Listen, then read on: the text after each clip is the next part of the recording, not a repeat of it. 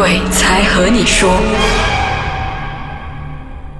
我们这个星期的鬼才和你说，依然有陈老师、陈家荣老师。陈老师，大家好，没有被我吓着吧？没有啦，我会觉得听多了之后，我们都觉得说，其实这些鬼就刚好跟我们共处在同一个空间嘛。嗯对，就可能有些时候不小心就遇上了他们，那一个电波调对了之后，嗯，是还是始终觉得相敬如宾吧，大家都 OK 的。相敬如宾呃对对，最恐怖是人和人之间在一起，可能还更恐怖呢。我有听说你的学生都特别调皮，学生在外面顽皮鬼、顽皮鬼、捣蛋鬼一堆的哈，那你才会觉得这个世界没有什么希望了啊！所以说有比鬼更恐怖的啊东西，绝对有。这样子，我们上个星期就有说到嘛，我们这个星期会讲说在电视台遇到的一些灵异故事。嗯嗯，那么老师有哪几则故事特特别想要跟我们分享的呢？最恐怖的那个我要啊，最恐怖的啊，最恐怖那个，最恐怖的，呃。我其实还分不清楚到底哪一个比较恐怖，但是我印象非常深刻，到现在为止哈，记忆当中呢，你一讲到说电视台的鬼故事，我就会想到想到它。当然有一个呢，是我在大学的时候，我在台湾读大学嘛，哈，看了一个节目，这节目呢，后来真的就把那个现场的那个原本 NG 的画面都播出来了。哦呃，那个时候因为那时候还没有网络哈，大家只能看电视哈。有一个很红的电视节目叫做《鬼话连篇》。鬼话啊，他就请一些艺人上来分享。你知道艺人常去宣传啊常常在住酒店啊，都会有遇到很多事情嘛，所以很多故事的分享。但是我印象很深刻，后来也被选为当年他们的这个年度年度的哦呃印象最深刻的故事哈。嗯，就是他们主持人亲身遇到了一个故事，就是他们在录影的时候，在讲故故事的时候，讲到一半的时候，突然，哎，突然整个电视台的那个摄影棚的灯突然灭掉了。哦，哎，然后他们以为停电，这个应该很少面面对很少的东西。，对，这个是非常少的。那他们就 OK，就听到那个导播叫 OK，咔咔咔啊，灯光组的发生什么事？哦，说哦哦哦哦，可以，灯光又亮了。OK，那继续再来。他就把整个还原，就是没有剪片了，那就是把它播出来。那后来电视台主持人又在开始在录影了啊，就开始讲又来，而且这一次呢是闪闪烁的灯，嗯，灯光一闪一闪，突然亮暗亮暗，然后那主持人也说哦不行了，又要重来了是吧？导导播什么事情啊？那又听到那些工作人员说查一下什么事情啊？为什么灯光组你们为什么那个灯光会这样啊？这样。然后呢，就一直觉得怪怪的。开始呢，接下来呢，主持人就来了，又发生问题了。主持人开始有个男的主持人哈、就开始有点不舒服了。嗯他在主持的时候开始有点控制不了自己，手在抖还是什么的。然后后来就就这样送结束了，这个节目就不能再录了。嗯，后来呢，他们说，因为隔壁有一个呃法师法师在上的节目，经过他们摄影棚，就进来看发生什么事。后来跟他们讲，因为在灯架上面，就是下面很多灯架，他说有几个老演员已经去世的，在上面，他只是没有恶意，只是导弹去调一下灯光，跟你们玩一玩玩一玩。他说在上面好几位。天啊，好玩咩，这样搞才开关灯那位！所以我听了我就啊哈，那我现在每次我在播报的时候，我开灯架的时候，我不敢看灯架，因为我会怕担心上面呃有一些嗯对，不就是敢的，很多时候我进这一些录影棚，我都不敢往上看，因为总觉得说上面又凉又冷又黑，对。可能分分钟看到一个我们平时看不到的东西，我应该是是第一个跑是啊，其实最近我们电视台就是当然没有公开这个事情啦，就是有一个马来同胞是一个呃，就是他们是工程组的人员，嗯。嗯，那在在新闻直播之前呢，可能一个小时前呢，呃这个摄影棚呢就要开始测试嘛，灯光啊，呃，那这个工程人员呢就要到摄影棚去检查啦，看看啊那些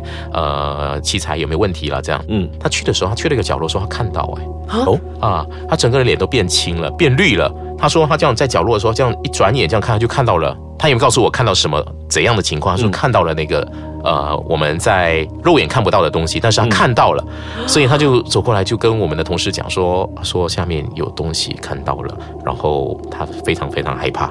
嗯，这是最近的事情哦。最呃，而且这个摄影棚其实之前已经传出了一个呃很引人呃怎么分享的一个经历，这就是要跟我们的主播有关系的。就是我们有位主播，他在报新闻的时候，因为那个摄影棚它是一个虚拟摄影棚，嗯。也就是它所谓绿的布景吗？Green Studio 啊，就是后面的是扣景的啊，就是完全是空的绿色的背景，嗯。所以它是采用了就是呃自动全自动化的摄影系统，嗯哼。嗯。也就是说在摄影棚里面呢是没有摄影师的，那所有的摄影机的操作都是自动化的，哦。所以话这样说，在直播的时候呢，只有个主播会在现场，哦。啊，那这个主播在报新闻的时候呢，他在报的时候呢，在所有上面的导播啊，所有的 producer 啊、记者就觉得为什么这个主播的眼神有点怪怪的，好像蛮凶的，或者是在瞪着在看，在念新闻。他们觉得好奇怪。然后在广告时间的时候呢，就马上问他了，说你还好吗？你们呃，你你你那边有遇到什么问题？嗯，然后那个，我觉得那个主播还蛮酷的啊。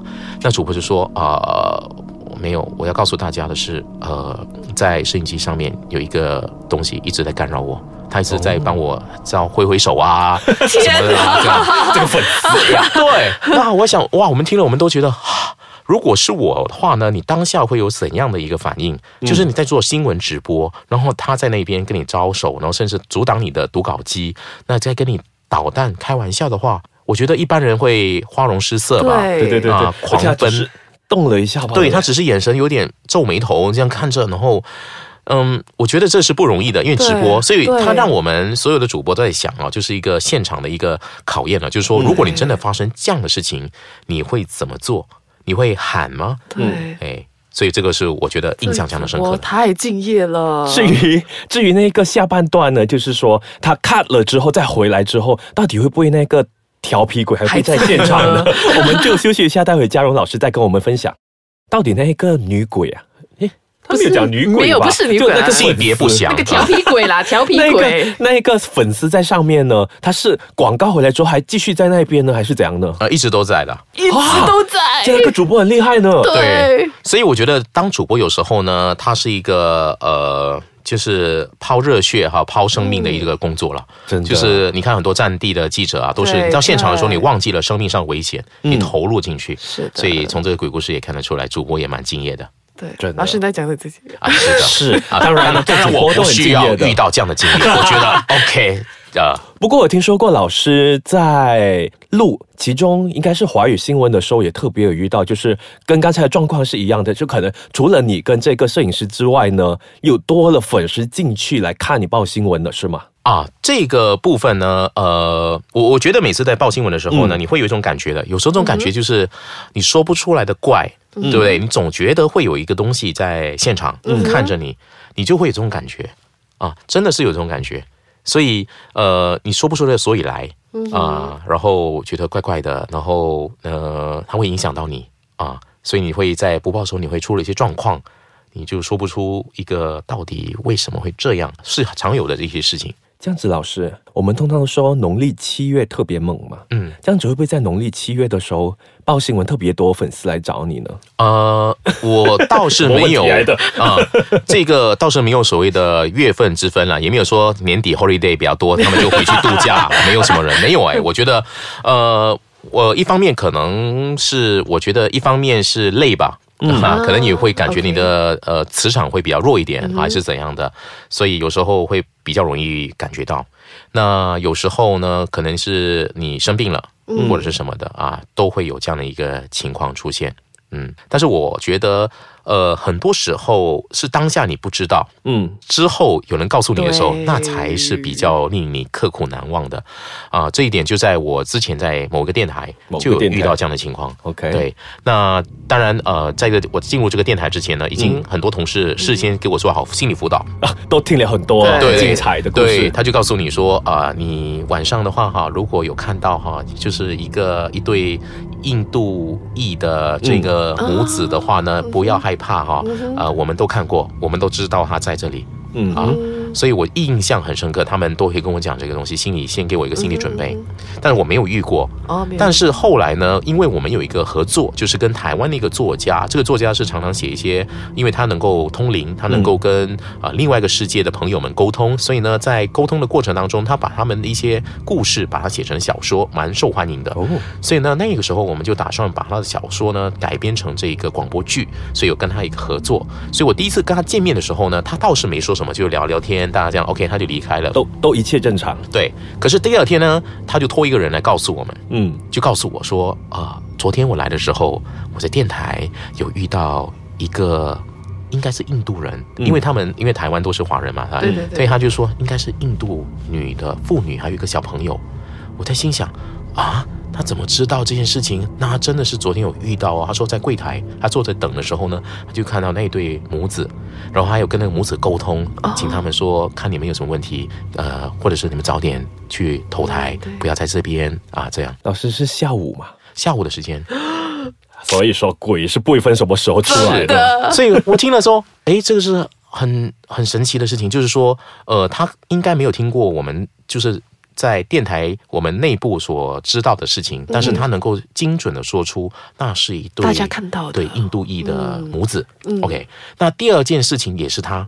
的跟他这有关，就是我们在做广播剧路程了之后呢，有一个推介仪式，是在我们的这个电台的有一个记者会，那就由我和他一起来出席的记者会。那底下有一些记者啊这些，嗯。那我在发言致辞完之后呢，轮到他致辞的时候呢，会觉得哎，平时呢讲话很沉稳的这位老师，他一上台讲话的时候呢，他一开始就开始哭了。哟，而且哭个不停，从头到尾一边讲一边哭。那我觉得，诶，老师怎么会这么激动啊？嗯，那也不以为意，那就结束了。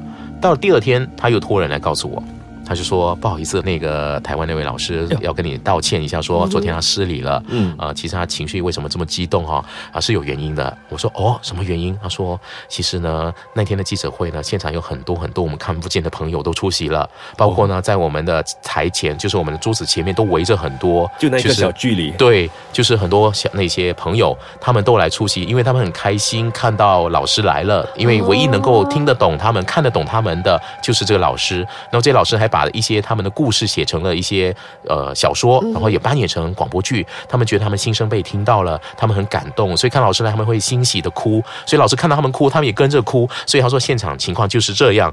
我在心想，好温馨哦。又是一群粉丝，，对，我想说，就在我们周遭，他说就在好多的，那我是没有感觉到，嗯但是你知道之后告诉你的时候，你也想哦，当下原来还有这么多的朋友在现场支持着老师，支持着我们所做的这些工作啊，所以这两件事情就让我诶。